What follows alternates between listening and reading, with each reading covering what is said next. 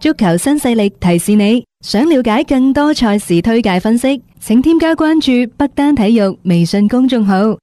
北單體育公眾號無需註冊，一鍵辦理，及時了解各位專家老師嘅賽前臨場信息發布。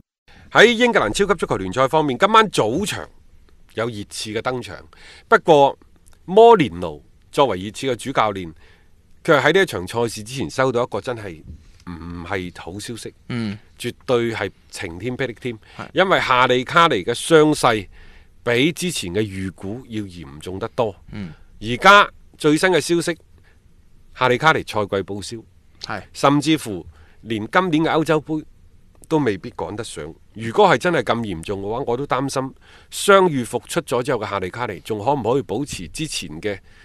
幾個賽季嗰種嘅表現？都都頭都係一個好大嘅問號嚟。攰咗頭啦，即係其實即係唔係話黑心咁講句嘅，只不過佢在此之前經歷嘅嗰啲賽事實在太頻密，佢而家嘅傷病嘅嗰個頻率越嚟越高，亦都體體驗出一樣嘢，佢嘅嗰個身體嘅狀況係唔好嘅。咁而家再一次嘅受傷呢，仲有一個比較嚴重嘅受傷，對佢整個職業生涯都係一個極其大嘅打擊。佢係肌腱撕裂，嗯原先呢就話四月頭可以出翻嚟，但係而家經過醫療團隊，包括就係即係英格蘭嗰度最有名嘅咁嘅外科手術專家評估呢，話六月初至可以出翻。六月初、其實歐洲杯都唔使踢㗎啦。唔使踢噶啦，誒即係基本上你要攤唞到下個賽季先可以復出。即係老實講啊嚇，如果作為俱樂部嘅角度，梗係希望佢誒唞足算數啦。因為呢個賽季老實講句，呢隊嘅熱刺可以衝到啲乜嘢錦標，攞到啲乜嘢嘅成績呢，係好難寫包單。就算有夏利卡尼喺度，都係咁講啊。咁既然係咁，你倒不如將個目光放得更加長遠啲，因為你時間亦都要俾更加多，俾阿摩連奴去執掌，俾一個完整嘅賽季佢等等。即係我覺得，如果作為俱樂部嘅角度嚟講咧，留翻夏利卡尼作為一個有用嘅時間再出翻都係好嘅。但係夏利卡尼嘅受傷，艾力神嘅離去，意味住呢就前邊過去幾個賽季，博智天奴一路依賴嘅前場雙子星就全部都冇晒㗎咯。嗯，最新嘅消息，按照米蘭體育報所講呢，就係、國米還價還到一千八百萬啦，嗯距離熱刺老細列維嗰個兩千萬差唔多。嗯艾力神呢，其實就走硬噶啦。嗯儘管而家夏利卡尼受傷，會唔會熱刺嗰度突然間嚟一個一百八十度嘅大轉彎嗯啊？俾更加高嘅人工呢？但係我諗而家俾幾高人工都好，你傷咗人哋夏力神嘅心。關鍵摩摩連連奴想喺度啊嘛。係啦，摩連奴嚟咗之後都即係又人情牌又世故牌，咩都打咗噶啦。嗯佢當初都覺得自己嘅上任會唔會可以好大機會留低挽留係啊，艾力神，而家睇嚟都唔得。因為你睇成隊波，唔之前唔係淨係艾力神噶嘛，包括艾達、韋列特、維頓漢等等嗰啲都聽講話有離心，但係摩連奴上任之後，逐一逐一同佢哋傾完偈啊，唔係續約就係、出嚟呢，就係、叫做唱讚歌嚇，話、摩連奴會帶俾球隊點點點樣嘅一個發展，唯獨是艾力神一直都冇咩呢方面嘅一個動作咯。誒、有消息就話呢，而家摩連奴咧親自打電話俾兩個人，嗯，一個呢就係簡些路，啊啊你冇曼城聽嗰個錯，啊曼城嗰個右邊後防啊。啊，第二個呢就係諾域治嘅阿倫斯，嗯，兩個都係右邊後防，因為而家係二選一。啊即係其實佢都針對性咁去補翻自己啲弱項啊。但係而家佢嗰個僆仔出咗嚟之後，仲要唔要佢呢？啊，即係唐根家。啊唐根家話喺熱刺更衣室嗰度連個櫃桶都冇嘅，啊，好又係勵志哥啊嘛，出到嚟係啊即係佢係喺即係同褲仔咁啊梯隊嗰度揾上嚟㗎嘛，即係佢有啲似當年阿啊拉舒福特出到嚟話踢完波仲要去考試嘅嗰種嘅佢係嗰個情況咯，即係唔知佢會唔會又成為咗未來即係熱刺裏邊嘅一個非常之基石。而家睇嚟摩連奴呢就幾中意奧利亞，啊，唉，你算啦，打拱前邊啊，右邊嗰個就算，反正你都有前冇後噶啦，係啊，即係佢嘅進攻屬性更強。係一個唐根家、嗯簡些路、阿倫斯，嗯如果係咁嘅話呢，即係呢個右邊後防佢一定要去解決。係但係左邊嘅後防點辦呢？丹尼老斯、嗯賓戴維斯呢兩個都好似傷嘅傷，即係啊有離心要走嘅嘅有走離心係咯，呢個又係一個唔穩定嘅一個位置。嗱，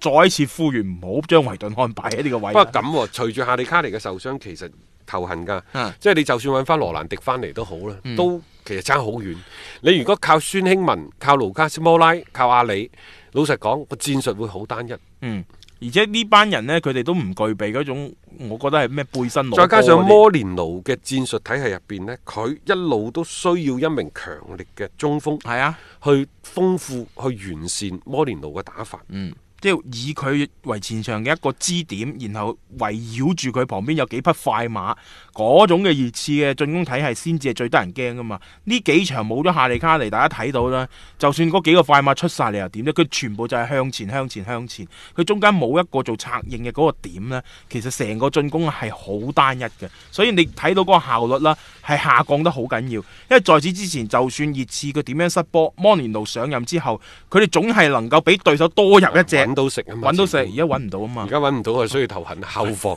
如果前邊揾唔到食，係啊，就要先解決咗後防嘅問題噶咯喎。係啊，吓、即係可能以前熱刺出得嚟摩連奴執教嘅前十幾廿場賽事，全部都三四球以上，嗯而家、可能就要考慮三球。啊甚至乎兩球以下嘅咯，係啊即係因為球員陣中嘅構成，誒、嗯發生咗改因為變人員嘅唔同，啊可能連打法都有所改變。你要相信摩連奴執防守嘅能力，嗯你要相信摩連奴打效率足效率效力足球效率足球嘅能力。嗯嚇等等。咁、嗯當然啦，今晚嘅對手嚟講呢，屈福特呢隊波最近狀態之好嗯，嚇、反正咪大家睇我覺得其實威福特真係個狀況好佢啊，係近期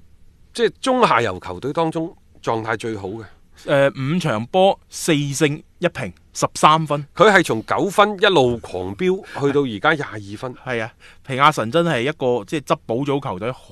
犀利嘅。喺呢個過程，當中呢，誒、迪路菲奧啊，啊啊，仲有 T 迪尼啊等等，包括中路嘅道古雷嗰啲，全部啲狀態好似突然間食咗藥咁樣翻晒啊嚟。佢仲有一樣嘢喎，佢周中場足總杯冇踢嘅喎，因 為天氣惡劣嘅原因延期咗，咁踢少場波，誒、多少嚟講可以保存啲體力。係啊，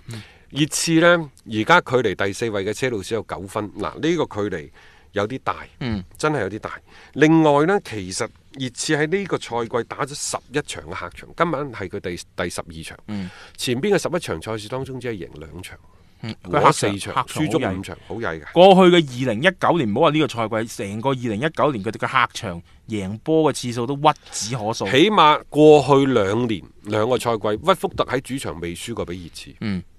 今晚繼續唔輸，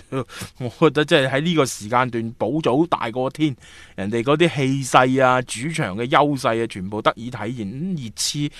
周中嗰場波過米杜士堡都係問問馬啊，咁在此之前好多聯賽其實佢哋表現都係唔好嘅。你就兩隊波嘅嗰個走勢嚟講呢，熱刺始終唔係俾人咁具備信心。誒，佢今晚即係喺賓菲加租嚟嗰個謝信費林迪斯上唔上到啊？應該上到噶應咯，該都得㗎啦，佢嗰日已經係即係搞掂晒所有嗰啲手續㗎啦。但係係中場嚟嘅，唔係前鋒。即係所以其實係解決唔到幾多嘢咯。呢、個謝斯費人迪斯當然亦都要檢驗貨，究竟嚟到英超你要唔要一個適應嘅過程先吓、好就好在呢，就孫興文嘅狀態還可以，嗯，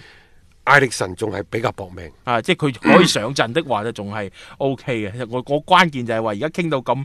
風風火火嘅時候，未必會派佢上去咯。再或者就算上去都好，需唔需要唞啊一唞啫？唔好千祈呢個時候唔好搞到自己受我咪傷。就係話咯，其實你擺佢上去，戰術作用未必達到。咁唔擺佢上去，你又真係好似冇人可以用。其實摩連奴而家係好頭痕嘅，成隊波，我覺得俾佢上任嘅時候仲亂，搞到佢而家個嗰個嘅問題點樣樣去解決呢？前邊啊咁亦都係冇米落鑊，後面就開 開倉咧就震災咁滯嘅。即係所以呢隊嘅熱刺啊，我覺得輕易呢就唔好捧佢哋啦，喺客場裏邊可以有啲咩作為啊？有故事，有經歷，聽波就聽新勢力。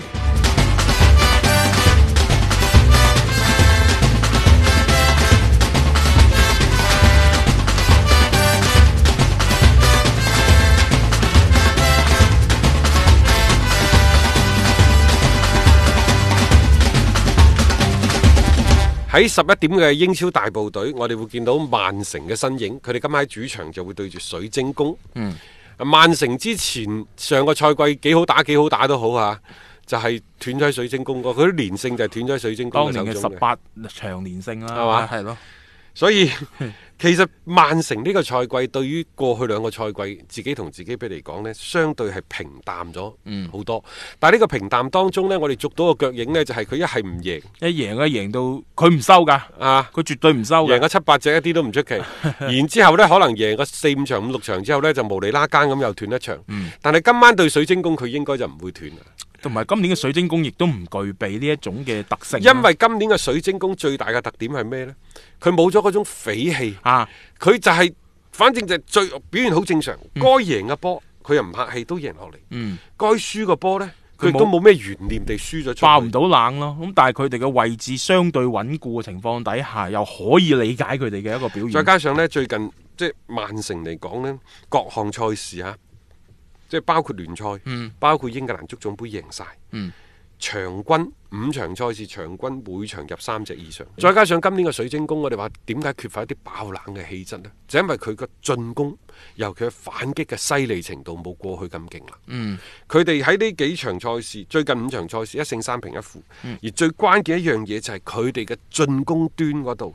個瓶頸啊！佢每場波最多最多一個波起一個波止，係啊。呢個就係即係佢哋唔可以爆冷，又或者係今年佢哋呢一個所謂嘅嗯巨人殺手嘅本色，點解退去咁多個最主要嘅原因？係咁就風無力啦，同樣都係咁。當然啦，頭牌嗰啲成日都話被轉會嘅，啊都冇咩心機但係嘅佢而家呢就係咁，佢前邊嘅廿二輪七勝八平七負，嗯廿九分，佢就係一個反正係英超中游。係個標杆嚟噶。嗱，佢而家就喺即係喺成個英超裏邊嘅中間嘅位置啊嘛。今年嘅水晶宮呢，